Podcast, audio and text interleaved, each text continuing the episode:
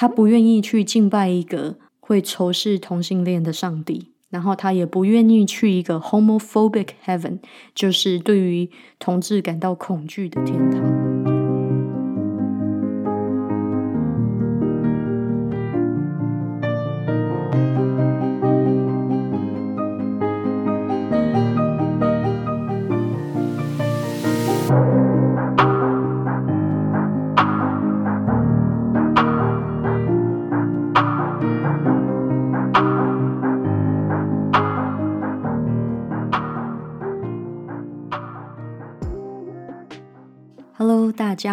我是阿居，欢迎你收听这一集的阿居的学医学心笔记。大家新年快乐，新年好！今天是二零二二年，我在录音的这个时间呢是刚过年完没多久。不知道新的一年大家有没有为自己许愿，或者是设立什么目标呢？说真的，我已经不记得去年的这个时候我有没有为自己设立目标了，好像没有。那今年也就不要设立目标好了。如果今年我有什么愿望的话，应该就是希望我的住院医师的申请可以一切顺利吧。目前这个是我压力最大的一个来源哦。因为大概在一月底的时候，我们嗯申请呢就要递件了，所以我最近都在准备这方面的文件，还有需要考一些试这样子。所以二零二二年对我来说，还目前来看呢，还有蛮多不确定性在的，包括会去哪一个专科。包括会不会继续待在温哥华，都是有一点 up in the air，就是还不是不是很确定会发生什么事情。那为什么会有这么多不确定性呢？呃，我之后会专门做一集来跟大家讲解整个加拿大体系下面住院医师申请的过程，还有我们是怎么样被决定要去哪一个地方的。那你呢？对于你来说，二零二二年有没有什么特殊的意义呢？在今年有没有什么值得期待的事情呢？欢迎你留言跟我讲，跟我分享。今天的这一集呢，我觉得蛮特别的，因为今天的这一集，我想要来讲一位蛮了不起的人物。那为什么我会想要来讲这号人物呢？就是因为在年底的时候，十二月过 Christmas 的那个时候，呃，我看到新闻上面有传出一则消息，就是这号人物他过世了。那他到底是谁呢？他就是南非的圣公会大主教 Desmond Tutu，他的中文翻译名是戴斯蒙·图图。为什么我会想要特别来讲他？在二零一九年的时候，大概是暑假的那个时候吧。那个时候还没有疫情哦，是在疫情发生之前。哇，我的天哪！这样讲起来，感觉疫情已经变成生活的一部分了。所以要讲到没有疫情的时候，感觉都是很久很久以前了。竟然有这么一个时候，我们是曾经在做什么事情都不需要担心疫情的感觉，已经是好久以前了。Anyways。二零一九年暑假，我那次去了一趟不丹，然后在不丹的机场要回程的时候，那个时候我准备是要回台湾，我要去台湾找我的家人。我在机场晃啊晃，那不丹是一个很特别的国家，我对它有非常多的想法跟感受。有机会的话，我再跟大家分享。不丹呢，它的国教也就是。这个国家的宗教是藏传佛教。那那一天，我记得我在机场，我就看到了一家小书店。等飞机闲着没事嘛，我就走进了这个书店，有很多达赖喇嘛的书，不意外嘛，因为不丹是一个佛教非常兴盛的一个地方，那大部分的不丹人民呢，也都是佛教徒，所以在这个地方看到这么多达赖喇嘛的书，我一点都不意外。我就走了书店一圈哦，然后就到处看看。有一本书呢，就 call my attention，就是我一看到它就觉得，哎，这本书好像蛮特别的。它这本书的封面呢是达赖喇嘛跟一个黑人面对面。然后它的 title，它这个书名叫做《The Book of Joy》。然后我一看，诶，这个黑人的名字叫做 Desmond Tutu。在那一天以前呢，我是不认识 Desmond Tutu 的，我是不知道他是谁的。然后我一看他的 title，因为达赖喇嘛他就写 His Holiness 的达赖喇嘛，然后 Desmond Tutu 呢，他的 title 他写 Archbishop。然后说：“哦，这个人是 Archbishop，他是一个大主教，那应该是基督教的精神领袖。达赖喇嘛，我认识他嘛，他是藏传佛教的宗教领袖。然后觉得，诶，这个好有趣哦！这本书，一个来自佛教的领袖跟一个来自基督教的领袖，他们凑在一起要谈论喜悦。我觉得这本书一定非常有趣，很直觉性的，我就被他吸引了，想要读这本书。”但是当时呢，我身上的钱不够，我身上没有那么多，就是不丹的现金啊，不丹币的现金，所以我就没有买。但是我就把这本书的书名记起来了，然后我就回台湾，然后我记得好像是在 Amazon 还是在哪里买到，不是很确定我到底后来在哪里买了这一本书。这本书呢，就叫做《The Book of Joy》，直翻的话是《喜悦之书》。但是我后来查了一下，在台湾博客来上面，它的中文翻译本呢叫做《最后一次相遇，我们只谈喜悦》。我觉得这个中文翻译也取得非常的妙。最后一次相遇，的确哦，那一次是达赖喇嘛跟 Desmond Tutu 的最后一次相遇，那是在二零一五年。这本书呢是二零一六年出版的。当时是怎么样呢？Desmond Tutu 呢，来到了在印度达赖喇嘛所居住的 Dharamsala，中文是达兰萨拉。达兰萨拉呢，是达赖喇嘛在流亡印度后所居住的一个地方哦。它也成为了流亡西藏人呢的一个政治中心。那 Desmond Tutu 呢，就来到了 The Ramsala，。来跟达赖喇嘛相会，这个相会呢，其实筹备了一整年哦，所以要筹备这样两个宗教领袖相会，其实是很不容易的。那这当然不是达赖喇嘛跟 Desmond Tutu 的第一次相会，其实他们在很多很多之前的场合也都相遇过，甚至在 Desmond Tutu 的生涯中，他也不断的在为西藏人民的权益发声，也曾经呢公开斥责。这个南非政府因为惧怕中国的关系呢，迟迟不给达赖喇嘛他的签证哦，来到南非的签证，这是曾经发生过的事件。所以其实达赖喇嘛跟 Desmond Tutu 是旧识了，然后他们是非常好的朋友。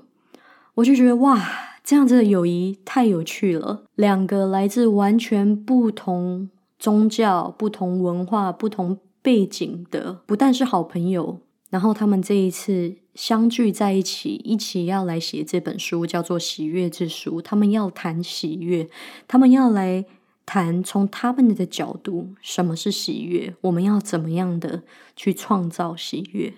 那的确，这一次是他们最后一次相遇，因为在二零一五年的时候，他们两个都已经八十几岁了，很难得。能够再让他们两个再一次的相遇，其实可能他们在见面的时候，自己彼此心里都有底了，就是这一次可能是他们最后一次相会了。在这一次的相会中呢，呃，有一名作家哦，叫做 Douglas Abrams，他其实是写这本书的人。他们把那五天达赖喇嘛跟 Desmond Tutu 相聚在一起。五天讨论的结果集结成书，产生了这一本喜悦之书。所以我后来就买了这本书嘛。但是，一直到后来，在二零二零年疫情发生的时候，我才有机会去翻阅，才有机会去看，然后又把它看完。我觉得在那个时候，对于我来说，这本书是有一定的影响力的，是有还不错、蛮正面的影响力。它让我学到了很多东西。所以在去年二零二一年年底的时候，当我听到 Desmond Tutu 离世的消息，我心里其实是有一点感慨跟难过的，因为这本书的关系，就觉得哇，好可惜哦，他就这么走了。当然，读了这本书以后，我就更加的认识 Desmond Tutu，也有去查他的故事啊，了解他的生平。他跟达赖喇嘛两位都是诺贝尔和平奖的得主，他们都在人类的人权以及人类的精神生活上面有非常大的贡献以及正面的影响。所以今天呢，我想要跟大家分享 Desmond Tutu 他的生平，以及最后。他死于的癌症。Desmond Tutu 呢，在一九九七年的时候被诊断出有射护腺癌，所以今天呢，我也会跟大家分享一些关于射护腺癌的知识。当我知道 Desmond Tutu 他最后是死于射护腺癌的时候，我心里突然有一个想法：如果有在学医学的你，应该就会知道。射护腺癌是男性最常见的一种癌症，在医学里面，它是这么普遍、这么普通的一个存在。可是 Desmond Tutu 这个人却是这样子一个传奇的人物，这让我想到，我们每一个人在面对生老病死的时候都是一样的。今天不管我们是谁，我们的身体就是肉做的，就是细胞组成的。DNA 时间到了，它就有可能会变异，就有可能会产生癌症。不管你今天是国王、是精神领袖，还是一般老百姓，当我们在看待疾病的时候，很多时候我们把它想得非常的死板。哦，射护腺癌它就是 A B C D E，就是这么做这么做，它是怎么一回事？很多时候在学医学的时候，我们可能会忘记这些疾病是发生在活生生的人身上。每一个人都有他自己的故事，他的人生、他的生命、他的梦想、他的企图以及他的价值。所以今天希望透过 Desmond Tutu 的故事，能与大家分享。今天 Desmond Tutu 不仅仅是一个癌症病人，在他的身上，我们还可以学到非常多东西。所以我想，如果你是未来的医疗健康人员，永远不要忘记在我们的病人身上。也有很多的故事可以发掘。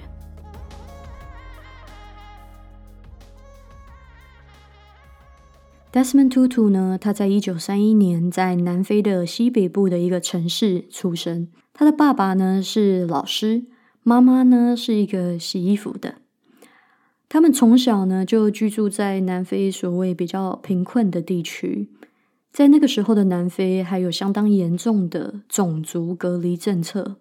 也就是黑人跟白人不能在同一个地方享有同样的资源。听说啊，这个兔兔从小呢就体弱多病，有罹患过 polio，也就是小儿麻痹，所以啊，他的这个右手是萎缩的。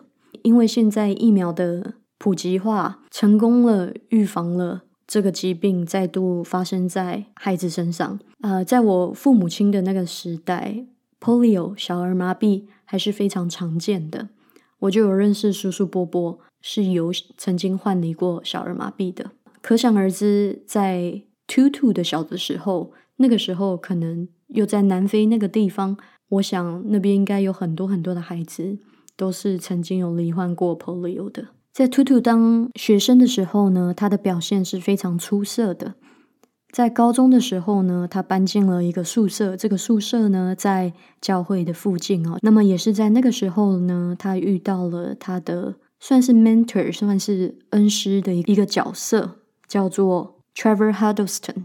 在这里有一个很有名的故事哦，就是当时有一次，Tutu 跟他的母亲在街上遇到了这名牧师哦。然后这个牧师呢，拿下他的帽子，向他的向 Tutu 的母亲行礼。那这个动作在当时是非常非常少见的，尤其是那个时候种族歧视对于黑人的歧视还非常严重的时候。Trevor Huddleston 他是白人哦，那他做了这个动作，让图图印象非常深刻，也非常受感动。那后来呢，Huddleston 也在他作为神职人员之后的生涯上面有非常大的影响。那图图呢，也在年轻的时候感染过肺结核，也就是 tuberculosis（TB）。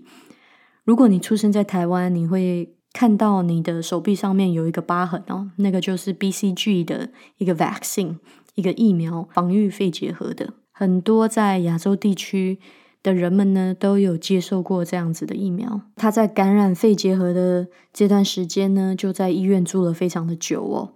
后来也成功出院了。不过在住院的这段时间呢，听说他就读了很多很多的书。那他很会读书嘛。后来回到学校以后呢，他考试成绩非常好，他也进了医学院。其实他一直以来想要当的是一名医师，但是很可惜的。是他的家人付不起医学院的学费，所以后来他就放弃了这个想法，改呢跟他父亲一样从事教育，他就去读了教育的课程。后来呢，他也就成为了一名老师。在一九五零年代呢，南非的政府又推了一系列跟教育有关的种族隔离的政策哦。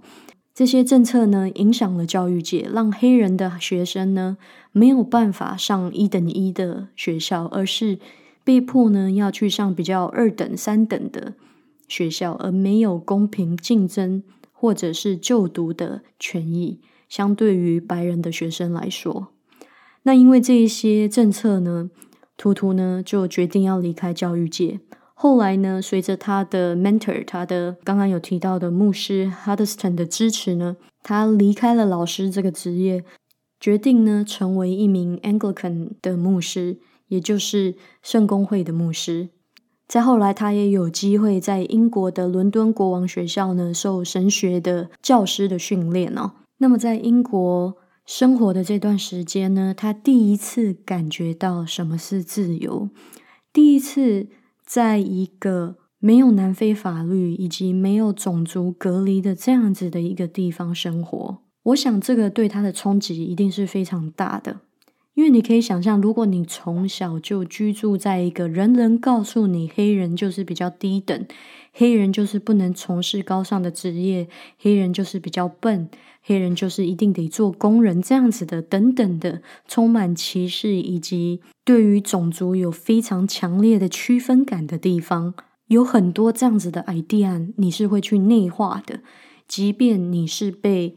压迫的那一群人，在 sociology 里面，在社会学里面有一个词叫做 internalized oppression，也就是内化的压迫。今天我是一个黑人，我从小出生在一个生长在一个黑人不断被压迫的一个环境里面，在成长的过程中，我会内化这样子的歧视，我会认为这样子的歧视是合理的，我会去合理化它，我会把它内化。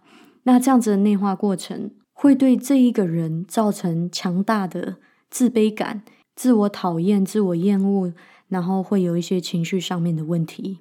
我相信图图人生的某一个阶段，也经历过要放下、要突破这一些他从小被灌输的讯息，这样子的一个突破的过程，他一定一定有经历过。我在猜去。英国的这一段时间，可能就是一个这样子的转捩点。他要把这样子的被内化的这一些对于自身带有歧视性的想法给放下。曾经有一个故事，他曾经说过，有一次他在搭飞机的时候，他发现驾驶员跟副驾驶都是黑人的时候，他心里感受到一种担忧。这种担忧是很莫名的。为什么两个黑人的驾驶员会让他？自己感到担忧呢，因为他已经习惯了只有白人可以被委任这样子的责任，这就是一个很经典的 internalized oppression 的一个例子。所以我相信图图他自己一定也经历过这样一个很痛苦的突破的过程。他后面的故事我就不再赘述太多了，因为要讲起来实在是太长了。如同你我所知道的。他后来呢，积极的参与反对种族隔离政策的这样子的 civil rights movement 这样子的权益的抗争中。那他一向呢，都是坚持要以非暴力的形式来达到反隔离、反种族歧视的这样子的诉求。后来，当然大家就知道，南非政府终于呢，在大家的努力下，推翻了种族隔离的这些政策。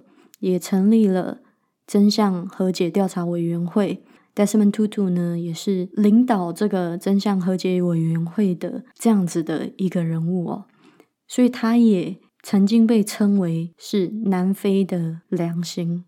除此之外呢，另外 Desmond Tutu 非常 active、非常 outspoken 的一个地方，除了南非的这个种族隔离政策以外呢，他也对同志的权益非常的发声，即便是在保守的这个基督教派里面，圣公会里面，很多人是反对同性恋及同性结合的。他呢，在很早期的时候就开始为同志团体发声，有很多很著名的这个 quotes 啊，他是有讲过的，就是他曾经说过很著名的名言呢。他不愿意去敬拜一个会仇视同性恋的上帝，然后他也不愿意去一个 homophobic heaven，就是对于同志感到恐惧的天堂。他对于同志的权益的这个发声呢，Desmond Tutu 有说过，对他来说是跟他对南非的种族歧视呢是同等在乎的。对他来说，这两个两者的权益以及这两者的。诉求在本质上面是没有区别的。值得一提的是，Desmond Tutu 自己的女儿一样，也是后来做了神职人员，因为他选择跟同性伴侣在一起的关系，跟他的同性伴侣结婚了，最后被教会呢剥夺了他的神职。我觉得这个是非常可惜的。当然，Desmond Tutu 是非常支持他的女儿的，也有去参加女儿的婚礼。所以从各方面你都可以看到。他这个人的一生都在为那一些被压迫的、受苦的以及不公平的事物上面做发声，给予他们支持。那当然，Desmond Tutu 所做过的事迹绝对不止我在这一集简短讲的这一些。不过，我想时间的关系，我就也不再多说了。在这里，我想讲一下 Desmond Tutu 的癌症。Desmond Tutu 在一九九七年的时候被诊断出射护腺癌。那我刚刚有提到过，射护腺癌是男性非常常见的一种癌症。到底什么是射护腺癌呢？射护腺的功能呢，就是储存射护腺液哦。那射护腺液呢，是男性精液的一个部分，在男性射精的时候呢，会与他的精子做一个结合。射护腺液本身呢是属于比较碱性的，那它有助于呢在女性的阴道呢去平衡女性阴道的酸性，来协助精子呢可以有更好的存活率。那它是一个 gland 嘛，它是一个腺体。那在这个 gland 呢就有很多的细胞，当这些细胞呢产生了变异的时候，就会成为射护腺癌。射护腺癌呢，在初期的时候是没有什么太大的症状的，可能有的症状呢，就会是比如说，呃，男性可能会觉得说，诶，需要更频繁的呃排尿，或者是当他在排尿的时候呢，觉得诶，怎么好像尿的比较慢这一类的。但是呢，有这一些症状呢，不一定代表你就有射护腺癌，也很有可能是射护腺肥大的关系，所以。如果你有这些症状呢，建议你可以先去就医，然后做一下呃详细的检查。不知道你有没有注意到，Desmond Tutu 在一九九七年的时候知道自己得了射护腺癌，到了二零二一年的年底，他才因为射护腺癌而逝去。这之中过了二十几年哦。那在这个过程中呢，Desmond Tutu 都有在接受治疗。那我所理解的是，他因为治疗的关系而常常有感染的问题，就是 infection。呃，通常癌症病人在接受治疗的时候，他们的免疫系统呢都会比一般人来的低弱，所以特别容易呢遭受到感染。我了解到的是，Desmond Tutu 因为不同的感染呢，呃，infection，呃，出入过医院很多次。那关于他射护腺癌的详细情况，就比如说他在被诊断的时候是什么 stage 啊，一直到后来他是不是有 metastasis 癌细胞是不是有扩散，这方面我都不是很清楚。我相信也很难找到写的很详细的资料，因为这些都是 confidential 的，都是他个人的医疗资料，是啊，照理来说是不会被公开的。好，那射护腺癌的治疗呢，会依照你癌症的。呃，不同的阶段可能会用不同的方法。当然，一名医师呢还要考虑除了癌症本身以外，这个病人的一些个人因素，比如说他的年纪，或者是他有没有什么其他的疾病哦，来做治疗的决定。但大方向来说呢，有几种方法治疗。这个射护腺癌哦，第一种叫做 active surveillance，啊，我不知道中文怎么讲，但基本上就是说不治疗，但是我们很积极的去追踪它。那如果我们一旦发现这个癌细胞呢扩散的啊越来越快了，那到时候呢，我们就可以再来考虑治疗上面的选择哦。那还有呢，就是比如说动手术啦，直接的呢把这个部分的或者是全部的射护腺。给移除，再来就还有放射治疗啊、荷尔蒙治疗或者是化疗哦。那一般来说，射护腺癌的存活率算是蛮高的哦。当然，到了很末期的，我们就不讨论。但是一般来说，如果很早发现的话，它的 prognosis，它的存活率是蛮高的。有一份研究哦叫做 SEER SEER 啊，啊，他们针对三万多名六十五岁以上的男性呢做一个研究。这些男性呢，他们被诊断出癌症的时候呢，是啊，射护腺癌的时候是属于比较早期的。在这个之间呢，他们做了一个十五年的。呃，研究跟调查哦，十五年内的死亡率呢，在六十五岁跟七十四岁之间呢，啊是五点七 percent，然后七十五岁以上呢是十 percent，所以不算太差哦。当然呢，如果说还有其他的致死的因素，那当然这个呃死亡率就会再高一点。嗯，不过这个是针对。呃，射护腺癌相关的死亡率啊，是分别是五点七 percent，在六十五岁到七十五岁之间，跟七十五岁以上是四 percent。那这个是我查到的一个资料。哦所以，Desmond Tutu 在被诊断出射护腺癌后，还可以跟他共处二十几年，我想这个是呃不意外，不意外，在在预料中之内哦。那我相信他一生啊，带着很慈悲的心，以及一生都在。为他人着想，然后有一个快乐的心情，我想这个对于他的身体健康一定也是有很正面的影响的。所以来到这里呢，我就想要分享几个我在这本《The Book of Joy》喜悦之书这本书里面所读到的一些小句子，想跟你分享。在这个节目的最后。这本书哦，它其中把 joy，也就是喜悦这件事情，分成了八个 pillar，也就是八个支柱啊。喜悦的八个支柱，那分别是哪八个呢？第一个，他说 perspective，也就是你看事情的角度。当我们遇见一件事情的时候，其实有很多不同的角度可以看待同一个东西。如果我们有那个能力去换一个思维、换一个想法来看同样的事件，是不是就能够创造的是喜悦而不是痛苦呢？第二个呢是 humility，humility 呢就是谦虚的意思。第三个呢是 humor，也就是幽默感。如果我们可以大笑，如果我们可以很自在的开玩笑，会让生活呢更好过一点。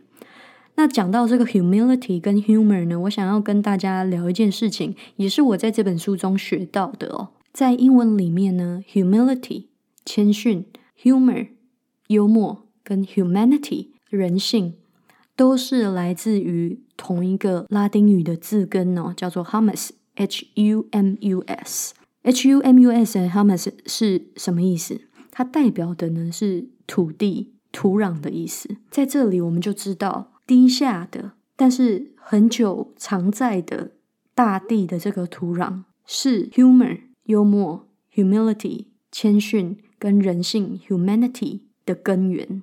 所以不意外的，一个可以开自己玩笑的人，是需要谦逊这个特质的。能够大笑，能够幽默，当我们可以跟另外一个人一同笑出来的时候，正是在提醒着我们。我们分享着同一个人性，我觉得这个非常的有趣哦，也是在书中有提到的一个 concept。好，那刚刚讲了三个 pillar 啊，第四个喜悦的支柱是 acceptance，接受。我自己个人的经验呢，是当我全心臣服于一件事情，全心的坦然接受一件事情的时候，那个力量其实是很强大的。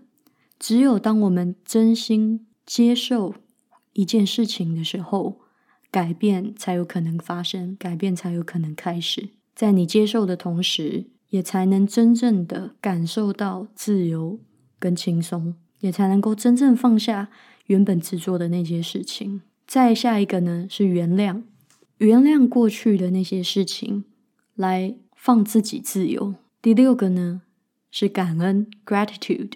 感恩所拥有的，感恩当下的每一刻。再下一个，第七个呢是 compassion，中文呢我们可能会说是恻隐之心。那在这本书里面有非常长篇的关于 compassion 这件事情，关于我们为什么需要关心别人，去关怀别人，为什么这件事情这么重要，有非常长篇的论述哦。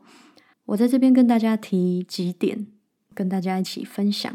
首先，什么是 compassion？compassion 呢，就是一种当你看到别人在受苦的时候，你会很自然升起的一种为他人担心的感受。